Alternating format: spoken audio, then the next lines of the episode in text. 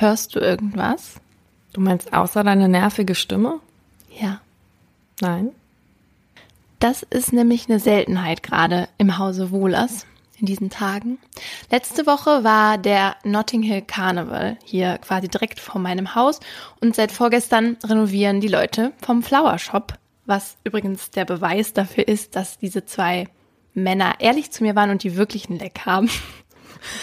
Ähm, naja, auf jeden Fall ist seitdem hier ähm, Dauerbeschallung angesagt und heute ist noch ein Geräusch dazugekommen was mich aber irgendwie bei diesem ganzen Lärm hier so ein bisschen beruhigt. Der Opi von gegenüber, den ich manchmal durch unser Schlafzimmerfenster beobachte. Äh, der immer in, in seiner Couchgarnitur sitzt? Ja, und Zeitung äh. liest. Den ja. beobachte ich nämlich manchmal durchs Schlafzimmerfenster und habe auch schon meinen Freunden von dem erzählt und dir auch gezeigt. Und er erzählt immer seinen Freunden von der creepigen blonden Nachbarin, die immer durchs Fenster guckt. Er fühlt sich schon gestalkt. Harassed. Auf jeden Fall spielt der jetzt nämlich immer tagsüber Klavier. Und das macht mich irgendwie glücklich. Ähm, also, wundert euch nicht, wenn Mordlust demnächst mit fröhlicher Musik untermalt wird. Und damit herzlich willkommen bei Mordlust, unserem True Crime Podcast, in dem wir wahre Verbrechen aus Deutschland nacherzählen. Mein Name ist nicht Paulina Kraser, sondern Laura Wohlers. Und mein Name ist Paulina Kraser. Wir erzählen uns hier jeweils einen Fall, von dem die andere nichts weiß. Und deswegen bekommt ihr auch unsere Reaktion auf das, was passiert mit. Wir lachen hier auch mal, aber nie über die Opfer.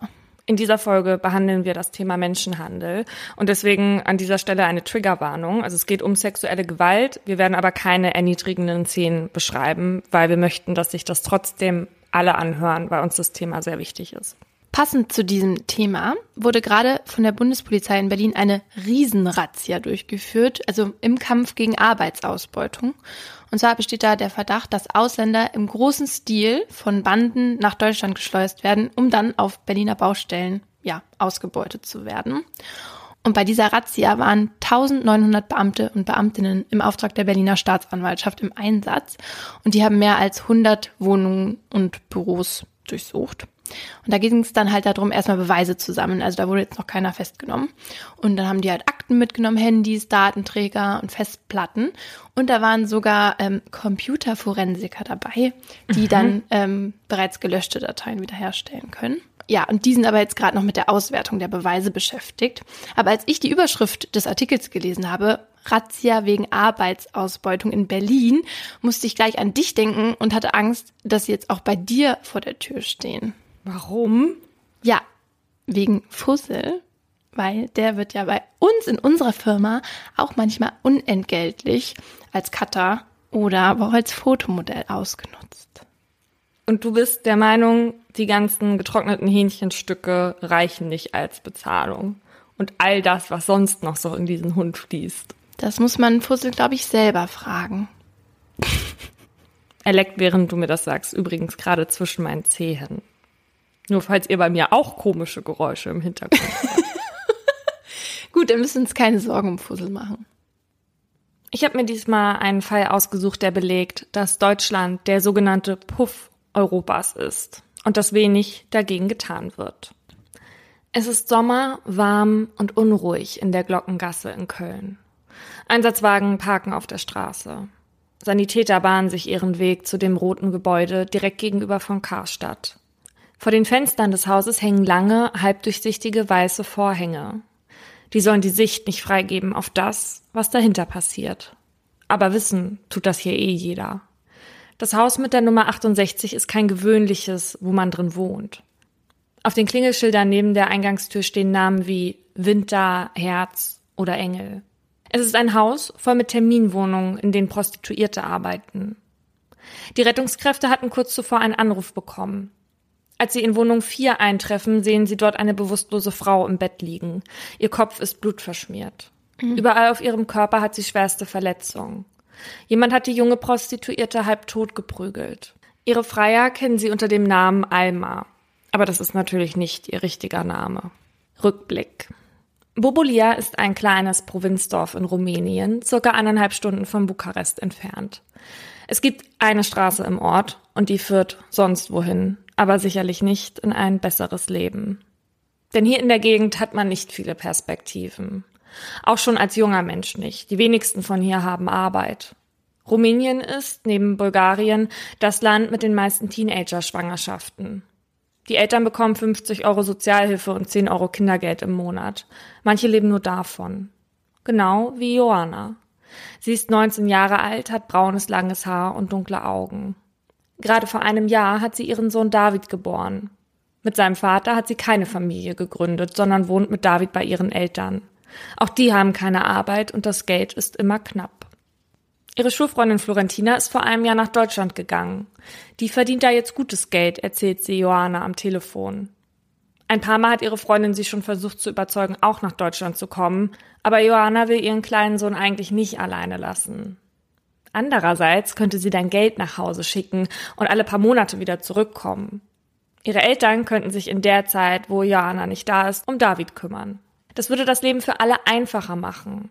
So wie es jetzt ist, ist es nur aussichtslos. Und ewig so weitergehen kann es ja auch nicht. Außerdem hat Florentina ihr gesagt, dass sie in einem Hotel als Zimmermädchen oder im Altenheim arbeiten könnte. Sie könnten sich auch einen Putzjob teilen und außerdem würde Johanna ordentliche Papiere und geregelte Arbeitszeiten bekommen. Nach zwei Monaten Bearbeitung von Florentina am Telefon entscheidet sich Johanna dazu, dem Ganzen eine Chance zu geben. Mama, ich gehe, um Geld zu verdienen und meinem Kind ein besseres Leben zu ermöglichen, sagt sie zu ihrer Mutter Graziela. Am 13. März 2014 kommt Johanna am Leipziger Hauptbahnhof an. Florentina und sie haben ausgemacht, dass Johanna erstmal bei ihrer Freundin unterkommt. Die lebt allerdings nicht alleine, sondern mit ihrem Mann Vadim. Der ist auch Rumäne und trägt eine schmale Brille und ist oft mit Sportklamotten und Goldkettchen zu sehen. Ein zwielichtiger Typ, der schon mal im Gefängnis saß. Ioana ist gerade in Leipzig angekommen, da zerplatzt ihr Traum von einer tollen Arbeit hier in Deutschland. Florentina arbeitet nämlich gar nicht in einem Hotel und putzt. Sie ist Prostituierte und ihr Mann Vadim ihr Zuhälter. Auch Ioana soll für ihn anschaffen gehen. Vadim ist kein Mann, der Widerworte duldet, schon gar nicht von einer Frau. Er ist gewalttätig und außerdem verliert er schnell die Fassung. Manchmal hat er das Gefühl, dass Florentina zu viel Spaß mit Freiern hat und dann bestraft er sie dafür. Mhm. Vadim droht Ioana damit ihrer Familie in Rumänien etwas anzutun, wenn sie nicht tut, was er sagt. Jedes Mal, wenn Joanna ihre Eltern anruft, dann steht er daneben und kontrolliert jedes Wort von ihr. Ihre Mutter Graziela wundert sich, warum ihre Tochter so abwesend klingt, wenn sie miteinander sprechen. Ihre Worte sind kühl und kurz. Und dann werden die Telefonate immer weniger. Und wenn sie Ioana mal erreicht, dann hört sie eine Männerstimme im Hintergrund. Vadim diktiert Ioana, was sie sagen soll. Irgendwann bleiben die Telefonate ganz aus. Geld aus ihrem Verdienst kam auch noch gar nicht an, so wie es geplant war. Ioana muss in der Zeit mehrmals am Tag mit Freiern schlafen. Ihr Name ist jetzt Alma. Das Geld sagt Vadim ein. Wenn sie nicht tut, was er sagt, dann schlägt er sie. Vadim hat Ioana und Florentina fest im Griff, reist mit ihnen von Leipzig nach Bremerhaven und nach Nürnberg. Dort schaffen die beiden in Bordellen an. Reisen erhöht den Marktwert einer Prostituierten übrigens, weil die Freier gerne und oft neue Mädchen wollen. Vadim macht auch pornografische Fotos von Joanna und verkauft die und wirbt mit denen auch neue Freier im Internet an. In Köln soll Johanna dann in einem Wohnungsbordell in der Glockengasse anschaffen. Dort arbeitet sie bis zur schicksalshaften Nacht im Sommer 2014. In der Zwischenzeit ist Grazela schon zweimal bei der Polizei in Rumänien gewesen. Ihr ist es nicht geheuer, dass sich ihre Tochter jetzt gar nicht mehr meldet. Das ist so gar nicht ihre Art. Aber die Polizei tut nichts. In den viereinhalb Monaten, die Joanna jetzt in Deutschland ist, ist sie wie eine Ware von Mann zu Mann und von Stadt zu Stadt gereicht worden. Als die Sanitäter sie am 31. Juli in einem Zimmer mit dem halbdurchsichtigen Vorhängen finden, ist sie auf übelste Weise zugerichtet, hat starke Verletzungen am Kopf. Wegen einer Hirnblutung muss Joanna im Krankenhaus notoperiert werden. Während die Ärzte um ihr Überleben kämpfen, beginnen die Beamten in der Glockengasse mit der Spurensicherung und der Befragung. An der weißen Tür von Almas Wohnung prangern Fingerabdrücke, sichtbar gemacht mit schwarzem Spurensicherungspulver. Andere Prostituierte können keine hilfreichen Aussagen darüber machen, wer Alma so zugerichtet haben könnte. Generell weiß man ja auch noch gar nicht, woher die Verletzungen kommen. In den Medien heißt es, es könnte auch ein Unfall gewesen sein. Mhm. Die Polizei befragt weitere Zeugen, die Besitzerin der Terminwohnung, Personen aus dem Rotlichtmilieu und auch ihren Zuhälter suchen sie. Allerdings ergebnislos. Die Polizei findet einfach keine heiße Spur. War es ein Freier, der wütend wurde und ausgerastet ist? Das ist keine unwahrscheinliche Annahme. Internationale Studien belegen, dass Prostituierte der gefährlichste Beruf ist, dem eine Frau nachgehen kann.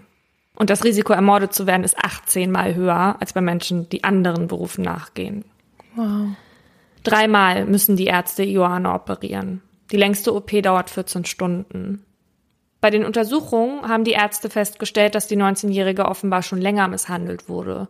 Überall an ihrem Körper hat sie Spuren von Schlag- und Stichverletzungen und auch Verbrennungen. Ioana liegt mittlerweile im künstlichen Koma. Wenn sie aufwacht, könnte sie natürlich Angaben dazu machen, was mit ihr passiert ist und wer ihr das angetan hat. Aber bis dahin tappen die Ermittler der Mordkommission, die inzwischen eingesetzt wurde, im Dunkeln und ermitteln gegen Unbekannt. Sie wissen nur, dass Ioana eigentlich aus Rumänien kommt. Dann, einige Wochen später, bekommen die BeamtInnen den Hinweis, dass in einer rumänischen Fernsehsendung eine Freundin von Ioana aufgetreten ist und dort den Eindruck erweckt, dass sie zu wissen scheint, wer Ioana das angetan hat. Hm. Die Mordkommission besorgt sich einen Mitschnitt der Sendung. Darauf zu sehen ist Florentina, die bei der Sendung La Murta auf der Couch sitzt und ihren Ehemann beschuldigt. Der habe sie damals gezwungen, Ioana nach Deutschland zu holen und sie dann halb totgeschlagen. Vadim ist jetzt Hauptverdächtiger in dem Fall. Und die ErmittlerInnen können ihn tatsächlich ausfindig machen und in Untersuchungshaft stecken.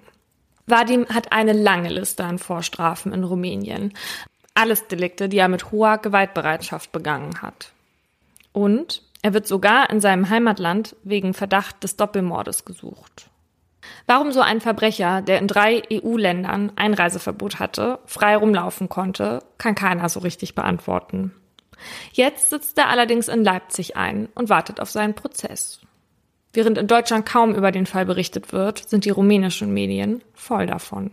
Sie berichten auch, als Vadim endlich vor Gericht steht.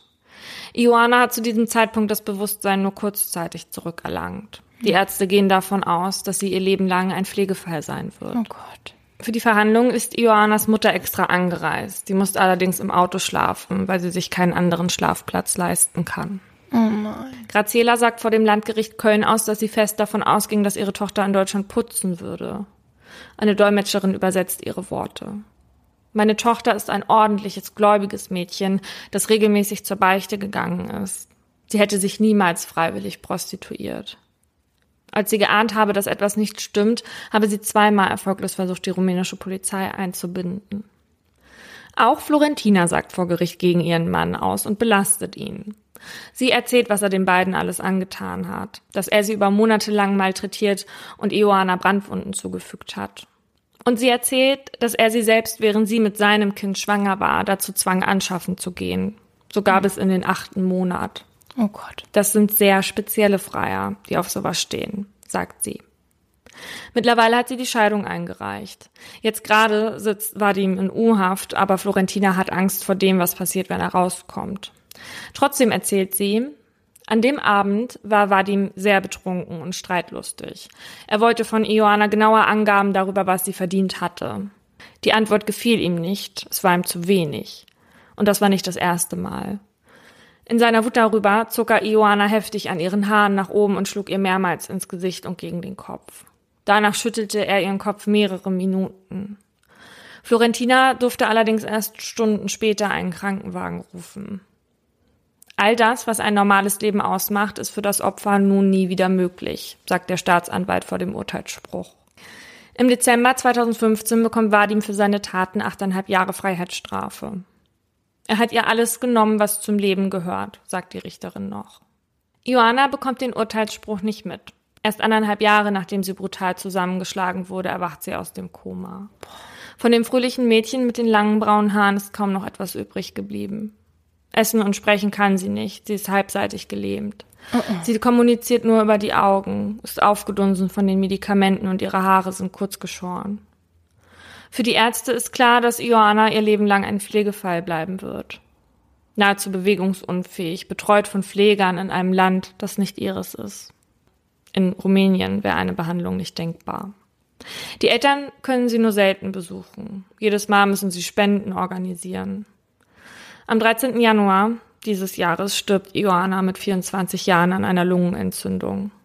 Ihre Eltern erfahren erst zehn Tage später davon. Mhm. Auch für ihre Überführung muss die Familie in Rumänien Geld zusammensammeln. Ioana soll zu Hause beerdigt werden, nicht in dem Land, das der Familie nur Unglück gebracht hat. Die Bestattung in ihrem Heimatdorf ist schlicht, so wie es die meisten da sind. Das ist einfach so traurig. Ich meine, die wollte ja nur das Beste für ihren Sohn und für ihre Familie und in Deutschland eben das Geld verdienen, was sie in ihrem Heimatland nicht verdienen konnte. Weiß man denn, was mit Vadim passiert, wenn er seine acht Jahre abgesessen hat? Darüber habe ich jetzt nichts gelesen, aber weil er vorher schon in Abschiebehaft saß mhm. nach Rumänien, weil die Behörden ihn da ja noch wegen Doppelmordes verdächtigen, kann ich mir vorstellen, dass er sich da vielleicht erstmal seiner Verhandlung stellen muss. Mhm. Ja, das wäre ja zu hoffen. Und über Florentina weiß man aber nichts mehr. Die ist jetzt einfach, die wohnt wieder zu Hause. Also von dem, was Google Translator mir vom Rumänischen ausgespuckt hat, nehme ich das an. Ioannas Fall hat in Rumänien für viel Aufsehen gesorgt, im Gegensatz zu hier. Wieder ein junges Mädchen, das nach Deutschland geholt und hier sexuell ausgebeutet wurde. Es gibt viele Mädchen wie Joanna und unsere Gesetze begünstigen das. Deutschland hat nämlich im EU-Vergleich eines der liberalsten Prostitutionsgesetze, was mich zu meinem einleitenden Satz und zu meinem Aha bringt. Deutschland der Puff Europas. Zunächst mal, wir wissen, dass es Pro-Argumente für Sexarbeit gibt. In unserer Folge jetzt geht es aber um Menschenhandel und deswegen diskutieren wir das jetzt nicht vollends aus. Aber ja, es gibt Menschen, die machen das selbstbestimmt. Es gibt Menschen, die sind froh darüber, dass es das Angebot gibt, weil sie sonst nicht dazu kommen würden. Und Sexualbegleiterinnen und AssistentInnen sind wichtig für Menschen mit körperlichen oder geistigen Behinderungen, die sonst diese Erlebnisse nicht hätten. Mhm, ja. Aber so wie wir beispielsweise auf Thailand gucken, was den Sextourismus angeht, so gucken andere Länder auf uns, auf Deutschland. Aus anderen Ländern gibt es Anbieter, die Sexbusreisen hierher organisieren. Seit 2002 äh, geht bei uns das Prostitutionsgesetz. Und das hat die rechtliche Stellung von Sexarbeiterinnen verbessert. Also beispielsweise ist seitdem nicht mehr strafbar, wenn ein Bordellbesitzer ein möglichst angenehmes Arbeitsumfeld für Prostituierte schafft. Und außerdem können Prostituierte seitdem auch rechtmäßig Verträge mit beispielsweise Bordellenbesitzern machen oder halt ihren Lohn vor Gericht einfordern, wenn ein Freier nicht zahlt. Im Grunde genommen sollte das Gesetz die Rechte der Prostituierten stärken und die Arbeit aus der Illegalität ziehen. Aber Seit der Einführung des Gesetzes boomt hier halt der Sexhandel noch mehr. Und durch die Legalisierung ist die Nachfrage gestiegen.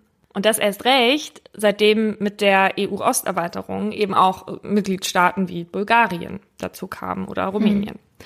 Schätzungsweise arbeiten zwischen 400.000 und einer Million Prostituierte in Deutschland. Und obwohl Prostitution ja nicht gleich Menschenhandel ist, steigt der in den Ländern, in denen Prostitution legal ist.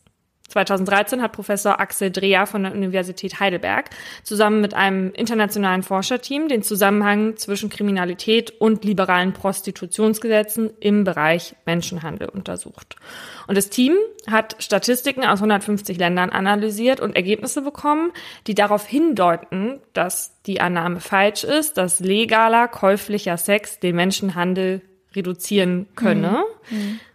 Denn man könnte ja davon ausgehen, dass wenn es legalen Sexkauf gibt, dass der dann den Menschenhandel verdrängt, weil es gibt ja genug Angebot. Aber das Gegenteil war der Fall. In Ländern, in denen Prostitution nicht gesetzlich verboten ist, da sind mehr Fälle von Menschenhandel erfasst worden. Heißt also, erlaubter Sexkauf oder lasche Gesetze führen zu einer Ausweitung des Menschenhandels. Das Problem mit dem Menschenhandel ist ja, dass der nur bewiesen werden kann, wenn die Opfer gegen ihre Peiniger auch aussagen. Und das passiert halt sehr selten aus Angst, weil sie sich einfach nicht verständigen können oder eben unter Druck gesetzt werden.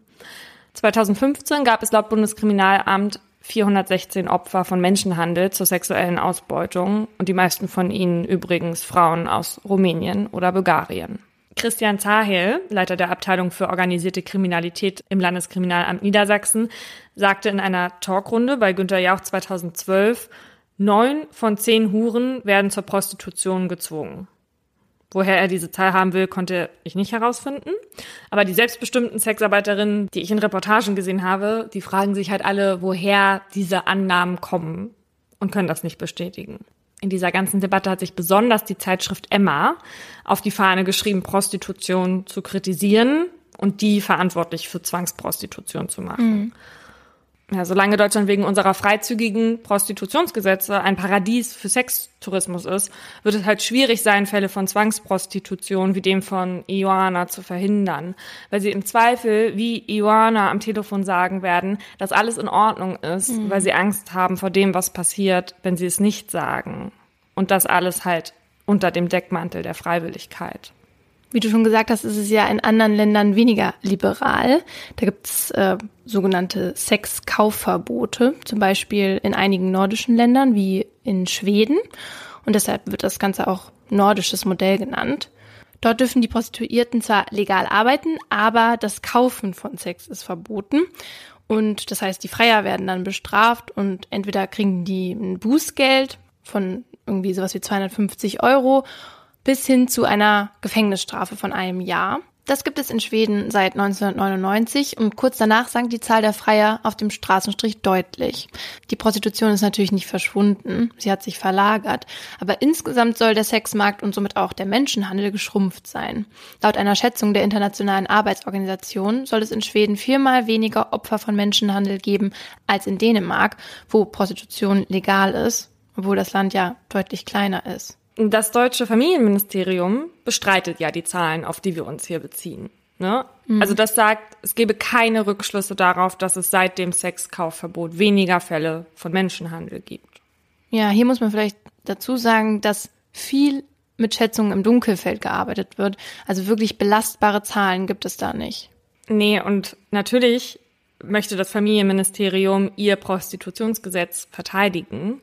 Äh, deswegen gibt es übrigens seit 2017 auch noch das Prostituiertenschutzgesetz. Seitdem müssen sich Prostituierte registrieren und der Gedanke dahinter war eigentlich, dass man es Zuhältern, die Menschenhandel betreiben, so schwer wie möglich macht.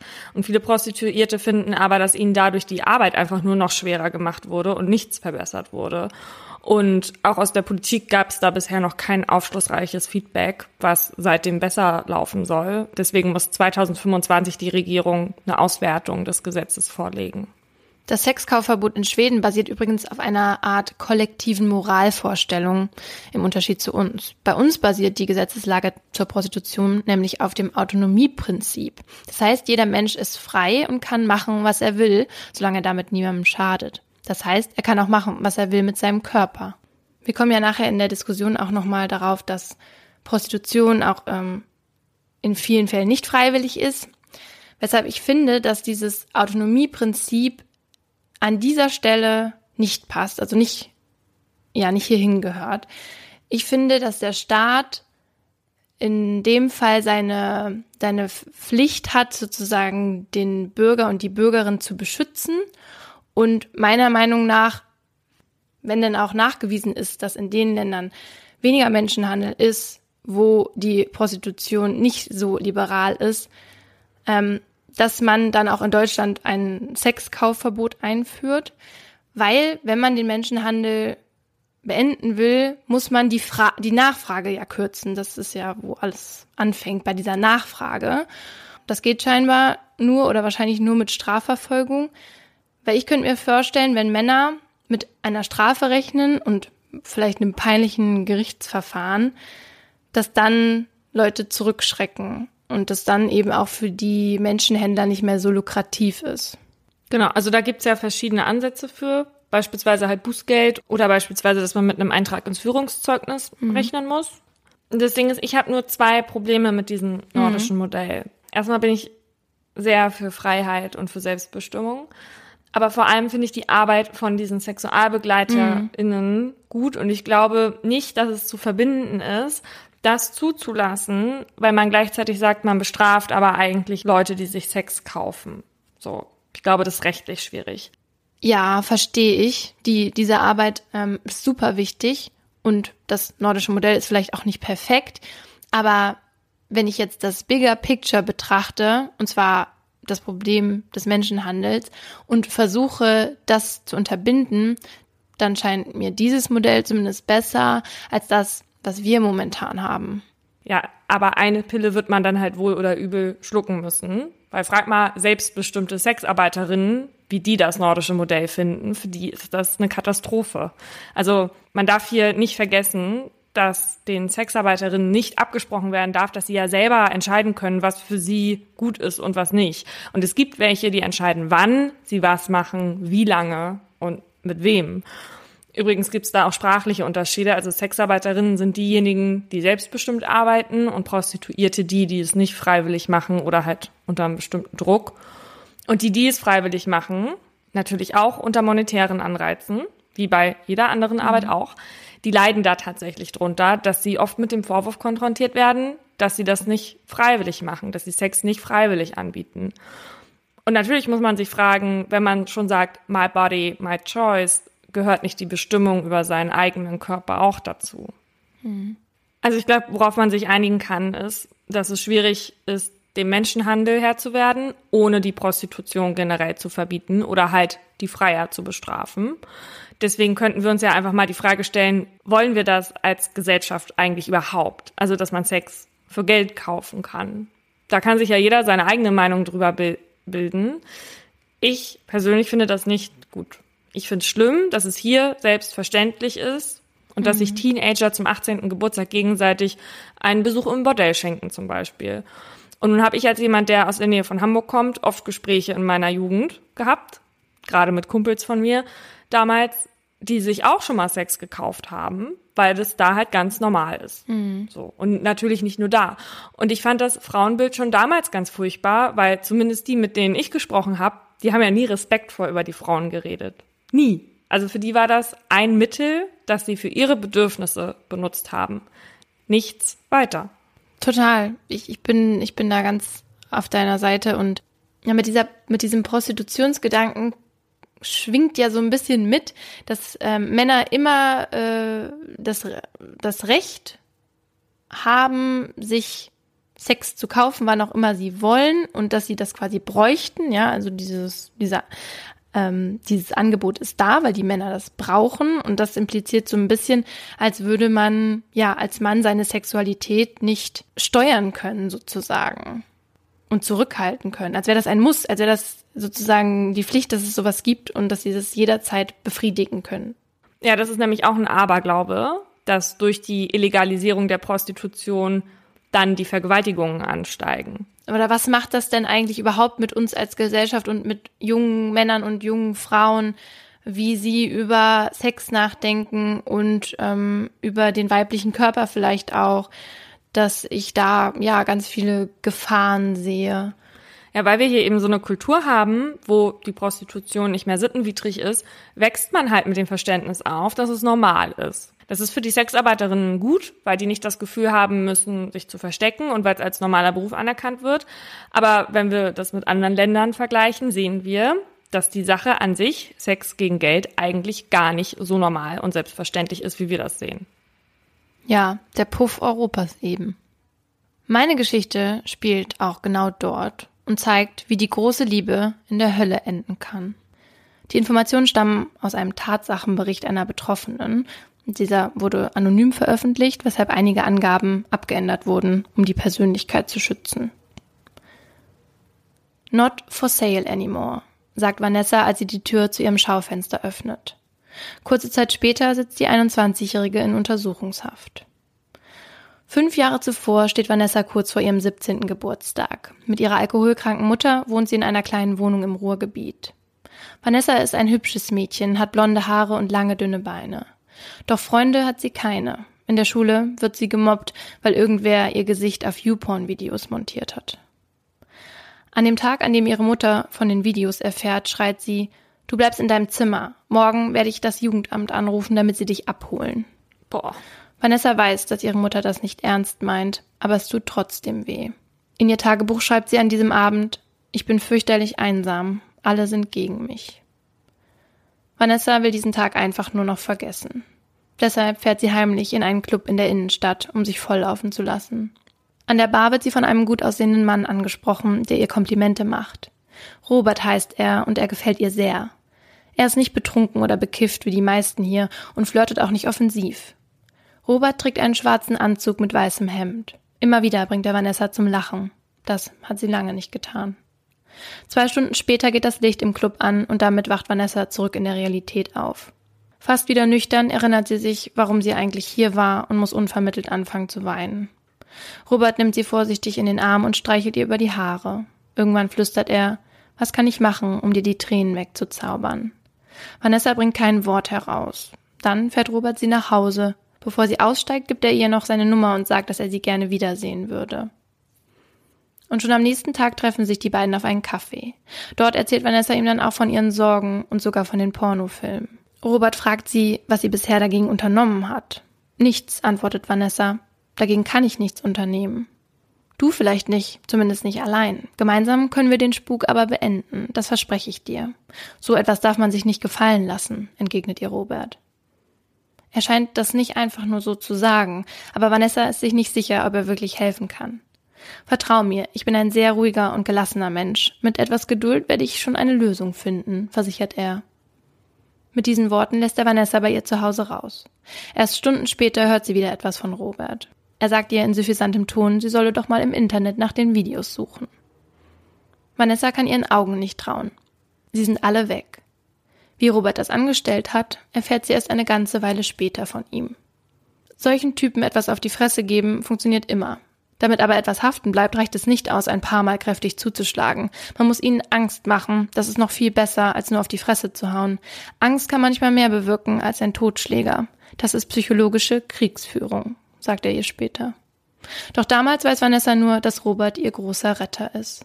Außerdem ist Robert ein echter Gentleman. In den nächsten Wochen führt er Vanessa in schicke Restaurants aus, geht mit ihr shoppen und an einem Wochenende überrascht er sie mit einem Ausflug nach Düsseldorf in ein Fünf-Sterne-Hotel.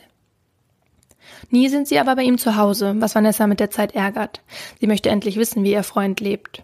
Doch als sie das erste Mal in die Wohnung kommt, ist sie schockiert. Es handelt sich um eine kleine ranzige Bude, die mehr nach Hartz IV als nach erfolgreichem Geschäftsmann aussieht.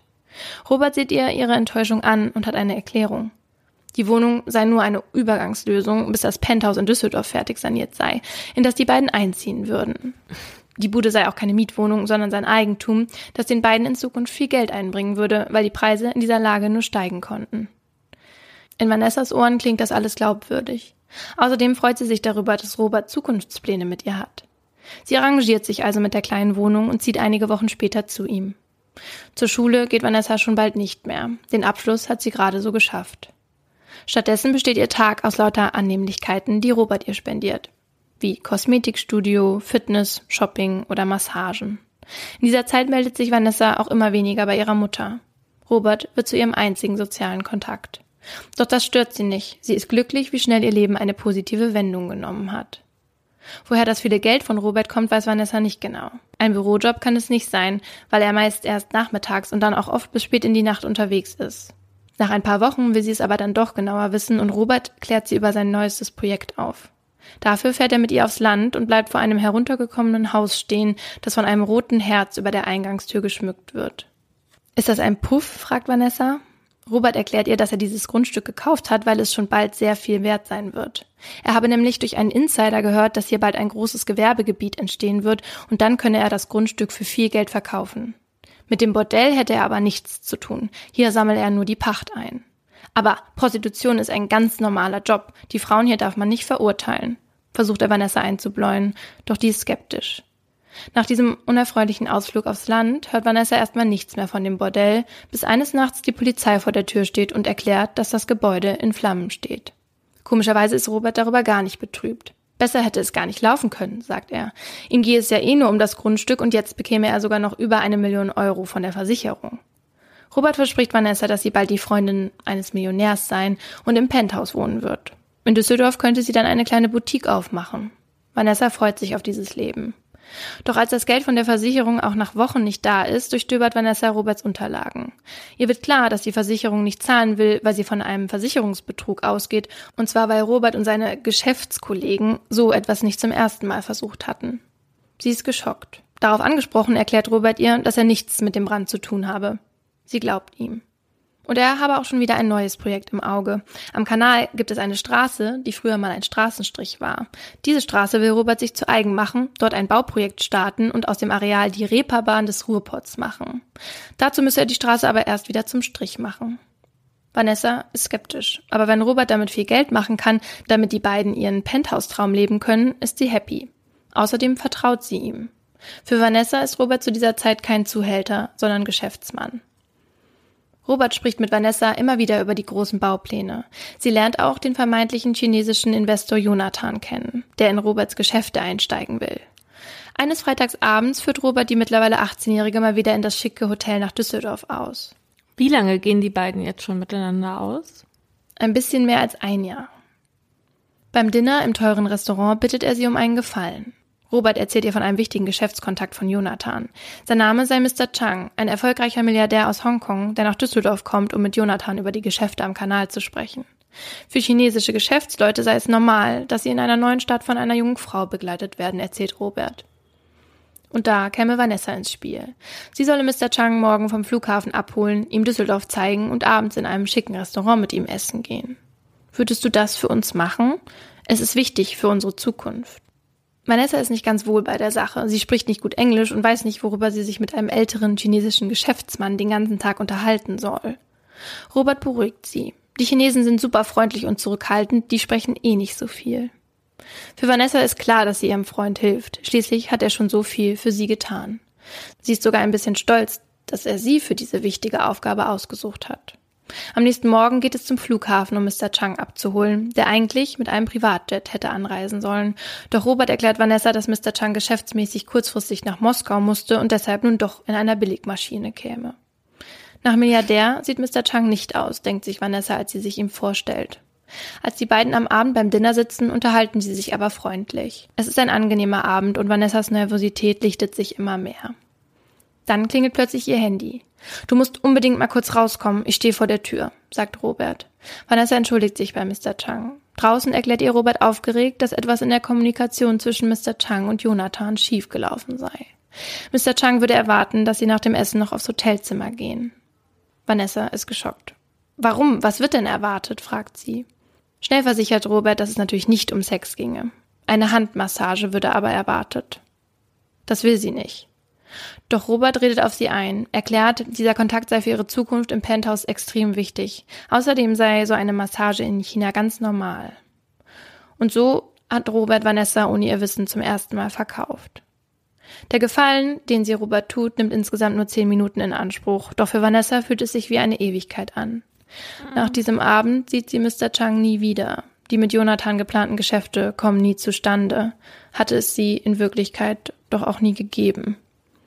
Außerdem wird Robert kurze Zeit später die Vorherrschaft am Kanal abgenommen, sodass kein Geld mehr in die Kasse fließt. Vanessa schlägt vor, das Penthouse zu verkaufen, um kurzfristig wieder an Geld zu kommen.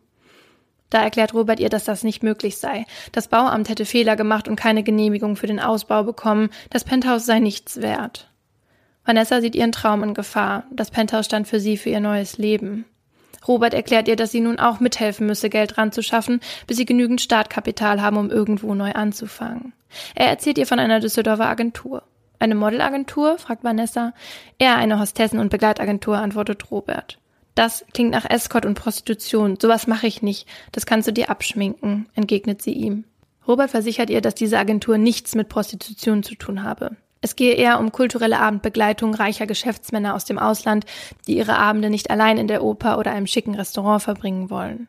In die Kartei käme auch nicht jede Frau und die Bezahlung sei sehr gut, 2000 Euro pro Abend. Vier Tage später hat Vanessa ihren ersten Job, von dem sie glaubt, es würde nur einer von wenigen sein. Das hatte Robert ihr versprochen. Doch anstatt in die Oper geht es direkt in ein Flughafenhotel. Sie muss zwar keinen Sex mit dem Mann haben, aber ihm einen runterholen. Bei ihrem nächsten Job wird aber auch schon mehr von ihr verlangt. Vanessa erträgt es nur, weil sie sich die notwendige Gefühlskälte mit Sekt antrinkt. Als auch die nächsten Jobs alle ähnlich aussehen, konfrontiert sie die Chefin der Agentur. Die spricht dann erstmalig ganz offen aus, was Vanessa eigentlich nicht hören will. Es geht eben am Ende immer nur um Sex. Und mit diesem Satz wird auch Vanessa klar, dass sie in der Prostitution angekommen ist. Nach ihrem ersten Job dort hat Robert sie abgeholt und ihr Tabletten angeboten. Die hat sie damals abgelehnt, doch heute sieht es anders aus. Ohne die Tabletten kann sie dem Job nicht nachgehen. Und in Watte gepackt werden für Vanessa aus Wochen Monate, in denen sie am Abend nicht 2000, sondern zwischen 200 und 600 Euro verdient. Ein Jahr und neun Monate arbeitet sie in der Agentur. In ihrem Tagebuch, das sie später im Gefängnis schreiben wird, rechnet sie vor, was sie in dieser Zeit verdient hat. 212.400 Euro, von denen sie 53.100 Euro an die Agenturchefin abführen muss und den Löwenanteil von dem, was dann noch übrig ist, an Robert. Für Vanessa bedeuten diese Zahlen aber nur, widerwillig mit hunderten fremden Männern Sex gehabt zu haben. In ihrem Tagebuch beschreibt sie diese Arbeit in Anführungsstrichen übrigens viel echter und schonungsloser als ich jetzt. Als die Agentur aber von heute auf morgen geschlossen wird, haben Robert und Vanessa keine Einnahmen mehr, wenn man mal von Roberts Koksdealerei absieht, bei der sowieso fast nichts bei rumkommt, weil er das meiste selbst durch die Nase zieht. Für Vanessa hat Robert aber schnell ein Zimmer in einem Bordell besorgt. In ihrer Zeit dort reichen Tabletten nicht mehr. Nun ist auch Alkohol ihr ständiger Begleiter. Mit klarem Kopf hält sie ihr Leben nicht mehr aus. An eine Zukunft in einem Penthouse glaubt sie nicht mehr. Während sie sechs bis sieben Tage die Woche im Bordell anschafft, ist Robert Kokain und auch spielsüchtig geworden. Den Gentleman von vor zwei Jahren gibt es nicht mehr. Gab es ihn überhaupt? Mittlerweile weiß Vanessa auch so gut wie alles über seine Vergangenheit, von seinen Vorstrafen und seiner Brutalität. Ihr gegenüber war er allerdings noch nie handgreiflich geworden. Doch auch diesen Arbeitsplatz muss sie aufgeben. Das Bordell wird geschlossen und Vanessas Hoffnung, mit der Prostitution aufzuhören, kommt zurück. Doch daran denkt Robert nicht. Er hat schnell einen neuen Job für sie und zwar in Dortmund. So ziehen die beiden in eine neue Stadt und Vanessa auf einen Hocker in einem zügigen Schaufenster. Boah. Für 50 Euro bietet Vanessa jetzt Sex und Französisch an. Um trotzdem genug Geld ranzuschaffen, muss sie viel mehr Freier bedienen als vorher. Das Geld bringt Robert einen teuren Sportwagen ein. Doch nach ein paar Monaten fasst Vanessa nach einer ihrer Schichten den Entschluss abzuhauen und fährt mit dem Taxi zum Bahnhof. In einer Stunde fährt ein Zug nach Frankfurt. Sie weiß zwar nicht, was sie in Frankfurt will, aber sie weiß, wo sie nicht mehr sein will und kauft sich ein Ticket. Doch plötzlich steht jemand hinter ihr. Es ist Robert. Er reißt Vanessa am Arm hinter sich her. Der Taxifahrer hatte Robert Bescheid gesagt, als er sie abholen wollte. Am Auto schubst er sie auf den Beifahrersitz, wobei sie sich den Kopf anschlägt. Zu Hause wird alles noch viel schlimmer. Robert verprügelt Vanessa, bis er nicht mehr kann. Bis er nicht mehr kann? Hm. Und der ist so ein richtiges Tier. Irgendwann fällt Vanessa in einen Zustand zwischen Bewusstlosigkeit und Schlaf. Als sie am Morgen aufwacht, kann sie sich nicht bewegen. Ihr Gesicht ist geschwollen und sie blutet. Ihr Fluchtversuch war gescheitert und hatte alles noch viel schlimmer gemacht. Denn Robert hat jetzt Angst, seine Einnahmequelle zu verlieren und bewacht Vanessa auf Schritt und Tritt. Ein paar Wochen nach dem Vorfall lernt Vanessa einen Freier kennen, der Generalvertreter für Kohlenmonoxid ist. Er erklärt ihr, wie gefährlich das Gas ist und dass damit oft Unfälle passieren, weil man davon einfach einschläft und verstirbt. Vanessa möchte so eine Kartusche mal sehen. Tollpatschig öffnet der Freier seine Aktentasche, wobei einige CO-Kartuschen rausfallen.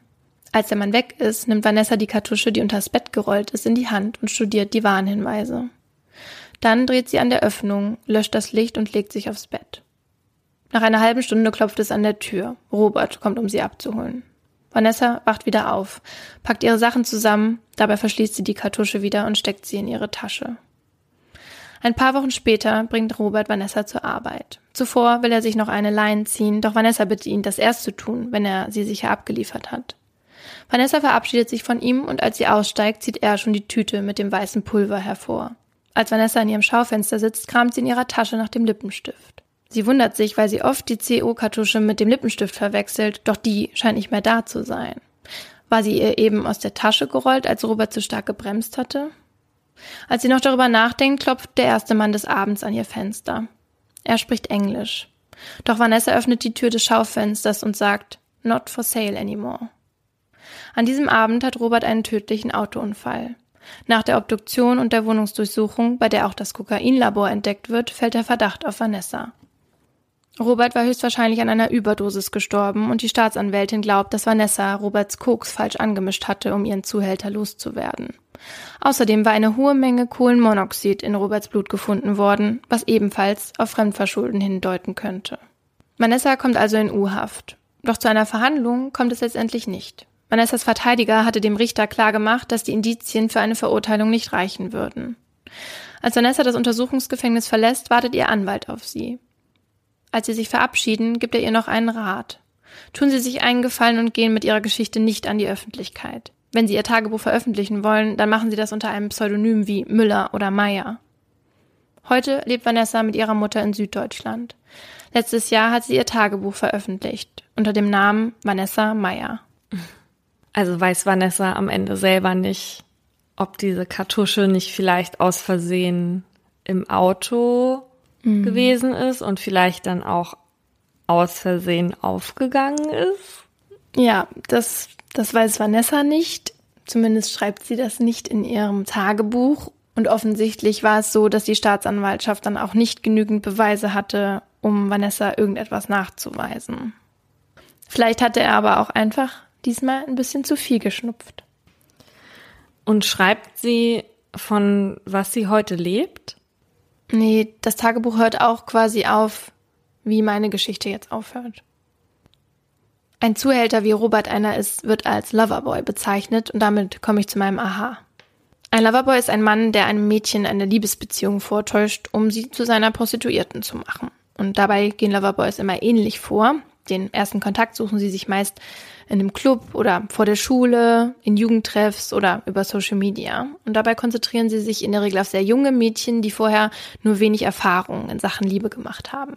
Und am Anfang der Beziehung ist der Loverboy auch der perfekte Partner und so schafft er es, die Mädchen dazu zu bringen, sich in ihn zu verlieben. In dieser Zeit isoliert er sie von ihrem Umfeld, sodass er als einziger sozialer Kontakt übrig bleibt. Und damit diese Isolation einfacher ist, sucht er sich oft Mädchen, die es sowieso schon schwerer haben, weil sie entweder gemobbt werden oder aus einem zerrütteten Elternhaus kommen. Dann, und da ist es bei Robert ein bisschen anders gewesen, geht es relativ schnell um Sex, auch mit seinen sogenannten Freunden. Da die Mädchen zu dem Zeitpunkt schon verliebt sind und es oft nicht besser wissen, schaffen es die Loverboys dann auch, sie zu überzeugen, dass so etwas in einer Beziehung ganz normal ist. Und dann kommt der Schritt in die Prostitution.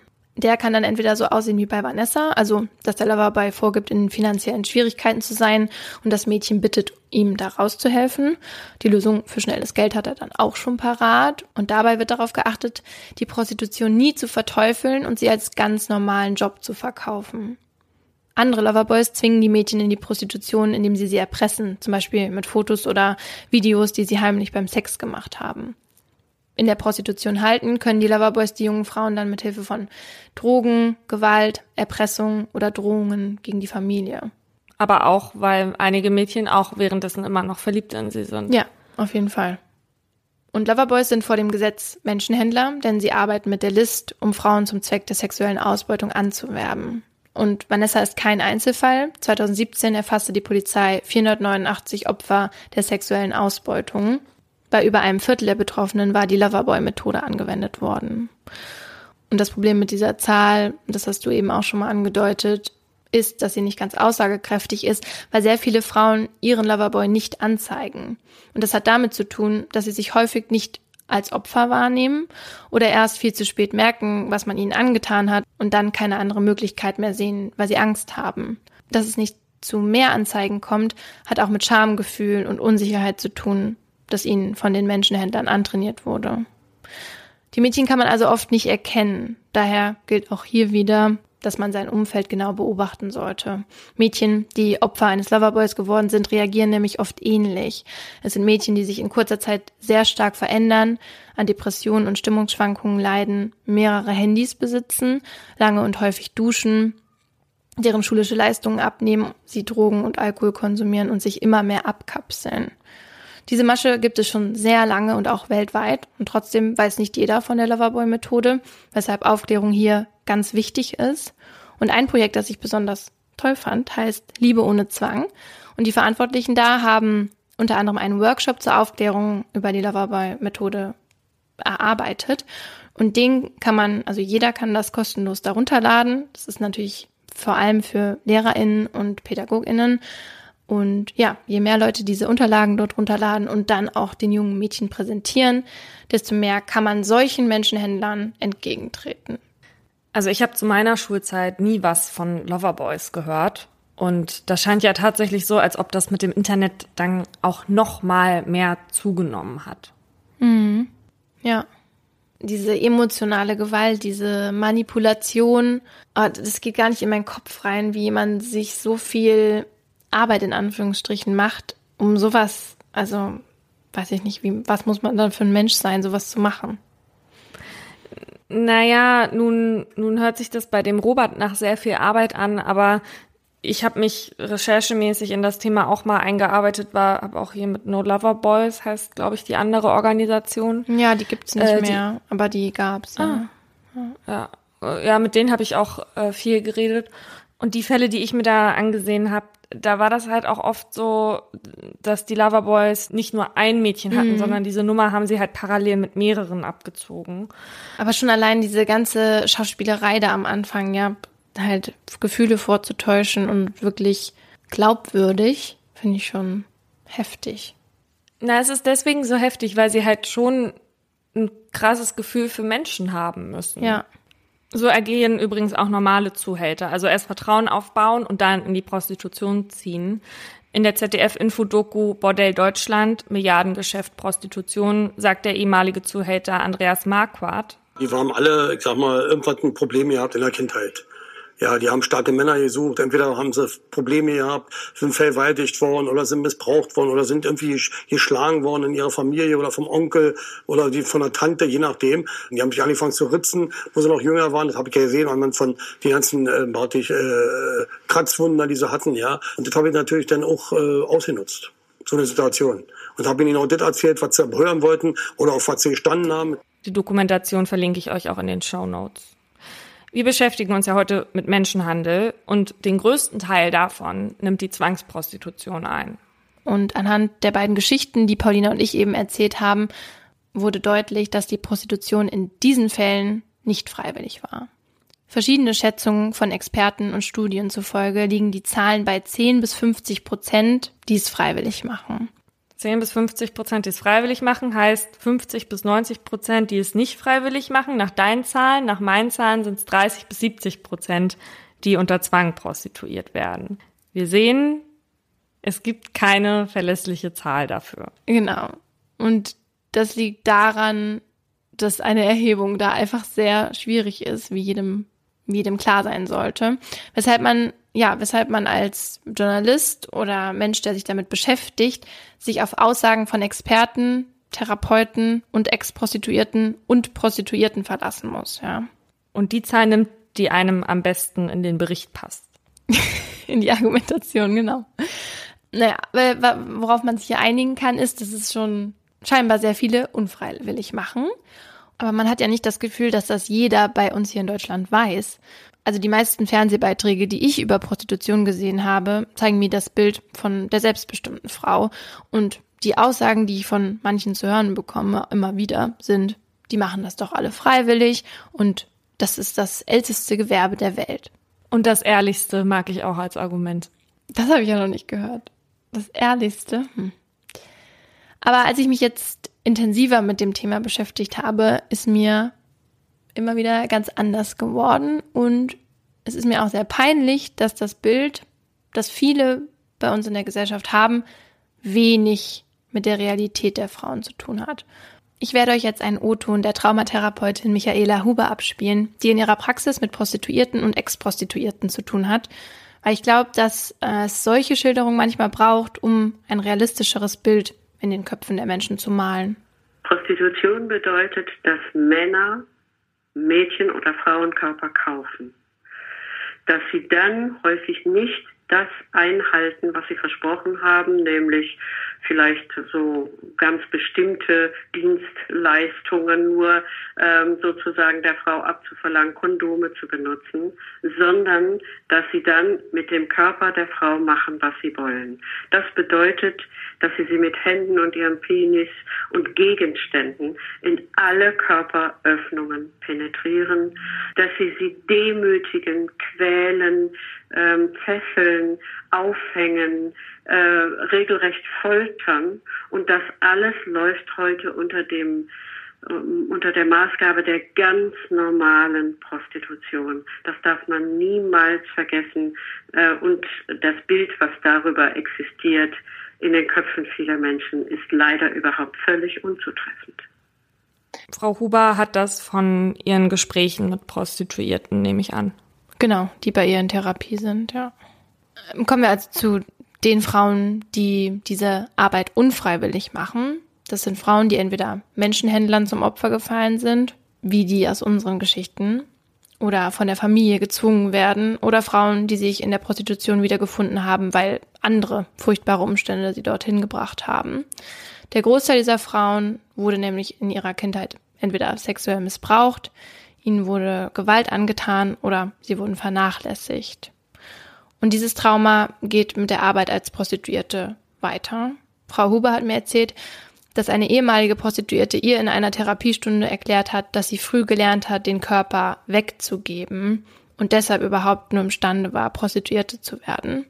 Und dieses Weggeben des eigenen Körpers nennt sich im Fachjargon Dissoziation. Professor Wolfgang Eckert, ehemaliger Direktor des Instituts für Geschichte und Ethik der Medizin an der Uni Heidelberg, hat mir das so beschrieben.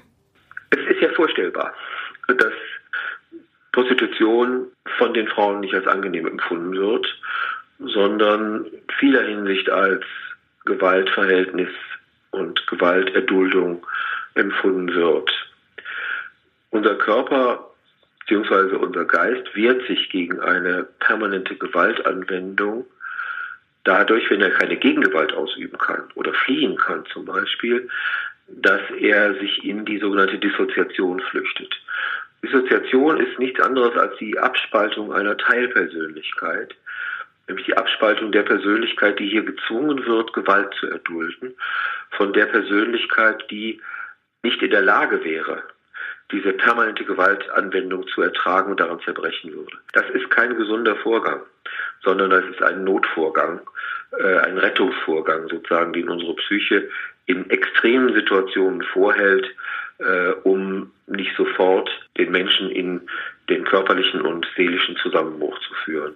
Die Dissoziation kennen wir ja auch schon aus der dissoziativen Persönlichkeitsstörung, mhm. was viele Menschen mit einer Schizophrenie verwechseln.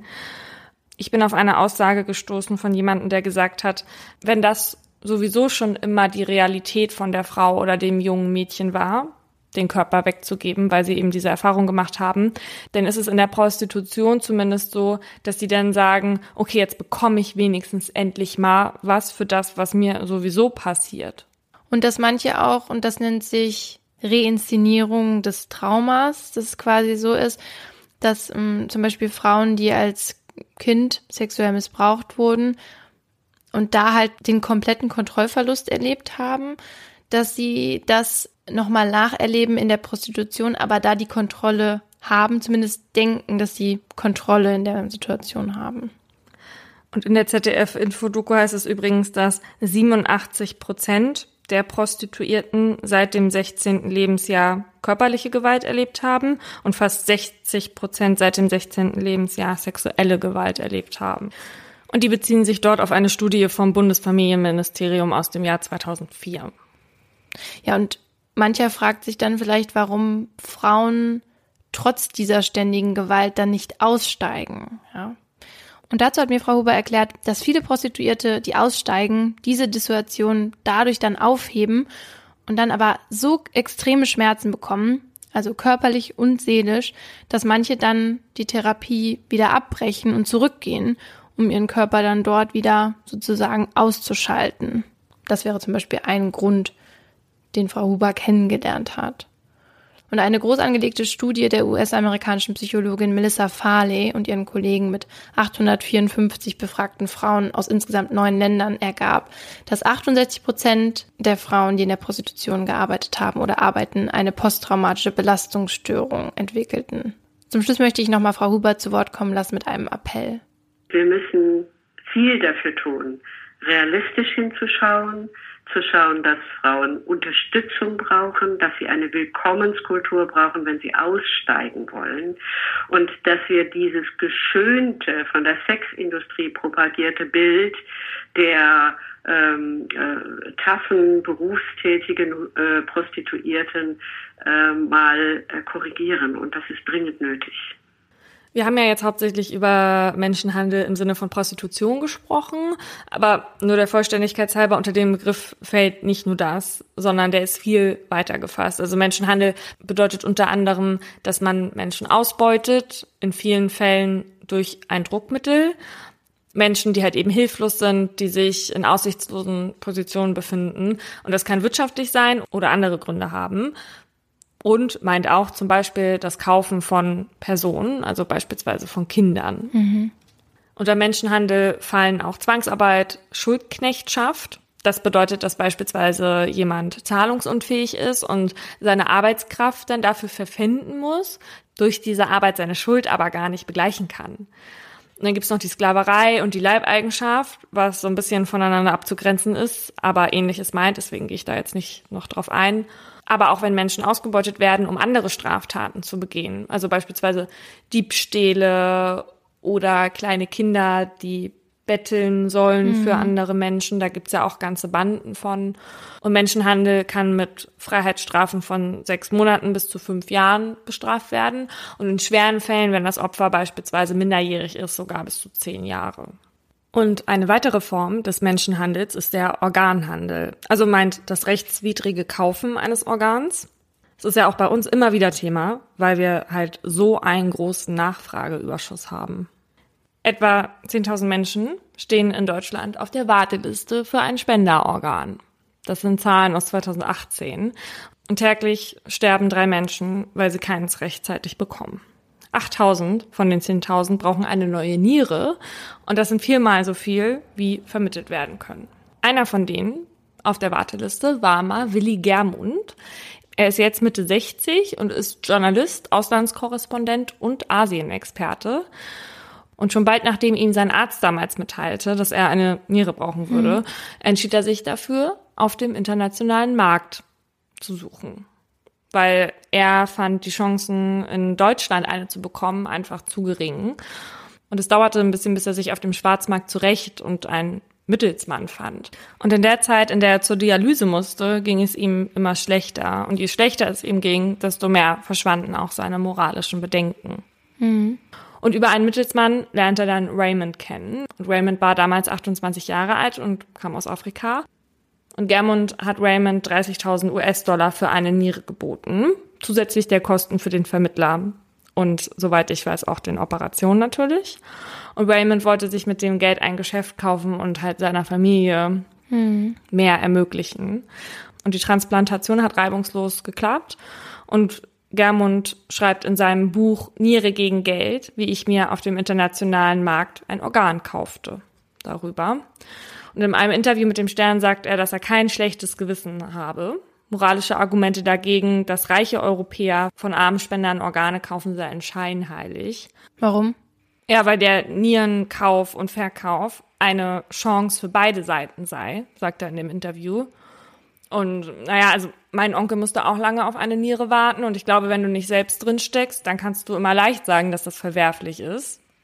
Und dann geht es plötzlich um dein Leben oder um das einer Person, die du liebst. Und mhm. dann sieht das halt schon wieder ganz anders aus.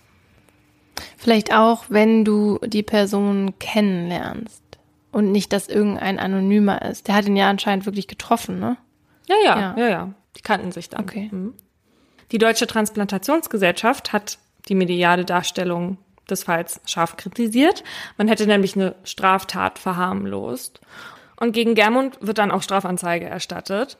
Denn auch wenn er sich in Mexiko die Niere hat transplantieren lassen, gilt unsere Regelung auch für ihn, denn er ist deutscher Staatsbürger. Und von einem Prozess gegen ihn wird medial aber nicht berichtet. Könnte halt auch daran gelegen haben, dass die Tat dann schon verjährt war, zu dem Zeitpunkt, als er selber darüber geschrieben hat. Mhm. Da wird er sich ja abgesichert haben. Dass man Organe für Geld kauft, das gilt hier ja als eigentlich indiskutabel. Also ich habe noch nie einen öffentlichen Diskurs erlebt, wo darüber wirklich ernsthaft debattiert wurde, ob das erlaubt werden sollte oder nicht. Trotzdem mhm. gibt es Befürworter des Organkaufs und das liegt zum einen daran, dass der Schwarzmarkt boomt ähm, und weil sich Spender und Empfänger ja gesundheitlich großen Risiken im Ausland aussetzen. Also weil die Versorgung dann vielleicht nicht so gut ist, weil Ja.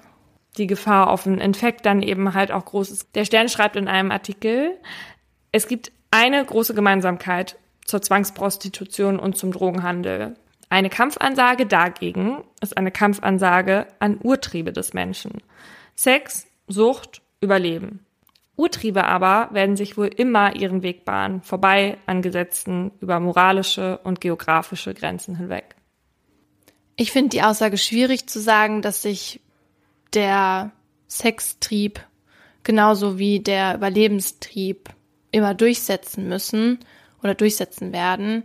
Beim Überlebenstrieb bin ich d'accord, weil wenn man kurz vorm Sterben ist, dann macht man, glaube ich, alles, um das aufzuhalten. Aber beim Sextrieb finde ich schon, dass man da als Gesellschaft ähm, rangehen kann, aufklären kann. Es ist ja nicht so, dass wenn Menschen ihren Sextrieb nicht ausleben können, dass sie dann umkommen. Dann hat man halt auch aufgegeben, wenn man sagt, dass sowas sowieso Wege finden wird. Ja.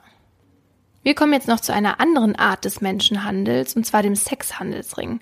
Wir wurden nämlich von euch in letzter Zeit immer wieder auf den Fall Jeffrey Epstein aufmerksam gemacht. Und weil der so gut in unsere heutige Folge passt, hier nochmal kurz was passiert ist. Dem vorbestraften Investmentbanker und Multimillionär Jeffrey Epstein wird vorgeworfen, zwischen 2002 und 2005 in New York und Florida einen Sexhandelsring betrieben zu haben. Demnach soll er zusammen mit seiner Assistentin und Vertrauten Ghislaine Maxwell Dutzende minderjährige Mädchen zur Prostitution angestiftet und an Freunde und Klienten vermittelt haben. Und um immer wieder neue und junge Mädchen zu bekommen, soll Epstein den Mädchen und ihren Familien sehr, sehr viel Geld gezahlt haben. Also quasi die Kinder abgekauft haben. Die Mädchen sollen aus schwierigen Verhältnissen stammen, einige sollen Pflegekinder und Ausreißer gewesen sein. Und vorrangig sollen sie aus Osteuropa herangeschafft worden sein. Und zwar eingeflogen in seinem Privatjet, der inoffiziell The Lolita Express genannt wurde. Bah! Und auf seiner Privatinsel, die Orgy Island genannt wurde, passierten dann Dinge, die man sich unter dem Namen dann auch vorstellen kann. Eine Zeugin, die angibt, Teil des Sexhandelrings gewesen zu sein, hat unter Eid ausgesagt, dass sie auch zu sexuellen Handlungen mit Epsteins Anwalt, mit Prinz Andrew und Modelagent Jean-Luc Brunel gezwungen wurde. Epstein wurde im Juli verhaftet und im August wurde er tot in seiner Zelle gefunden. Offizieller Grund Suizid. Wenn man das momentan nicht in den Medien lesen würde, würde man meinen, es handele sich um eine riesig große Verschwörungstheorie. Also ein Multimillionär, der sich Minderjährige kauft und sie mit seinen reichen und mächtigen Freunden missbraucht, der das FBI und Anwälte schmiert, sodass er seine Taten getrost fortsetzen kann. Und der dann festgenommen wird und im Auftrag von der britischen Königsfamilie oder der Politik und äh, Donald Trump höchstpersönlich ermordet wird damit das Ausmaß dieses Skandals nicht veröffentlicht wird. Frage. Du bist ja jetzt alleine schon aufgrund deines Wohnsitzes jetzt Royals-Expertin. Glauben wir das mit Prince Andrew? Hm. Sagen wir so, viele von meinen Kollegen glauben das schon. Und ich finde auch, dass vieles dafür spricht. Weil er auch wirklich Buddy war mit Epstein. Also der wurde hier in der Villa von dem gesichtet. Epstein war auch auf royalen Grundstücken.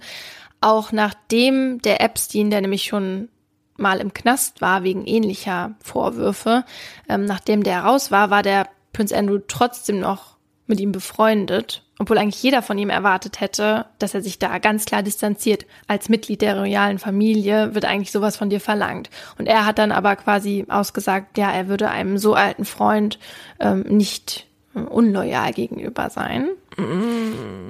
Und in welchem verwandtschaftlichen Verhältnis steht Prince Andrew zu Prince Harry und Prince William? Es ist ihr Onkel. Also auch ein Sohn der Queen. Also der Bruder von Charles. Ja. Ah. Ja. Achtung, das sind zwar alles Dinge, die geschrieben wurden, die aber bisher nicht alle offiziell nachgewiesen worden sind. Ich persönlich hoffe, dass zu diesem Fall noch ganz viel ans Tageslicht kommt und Menschen zur Verantwortung gezogen werden. Und wenn es dann doch noch eine Gerichtsverhandlung geben sollte, werden wir hier vielleicht auch noch mal drüber sprechen.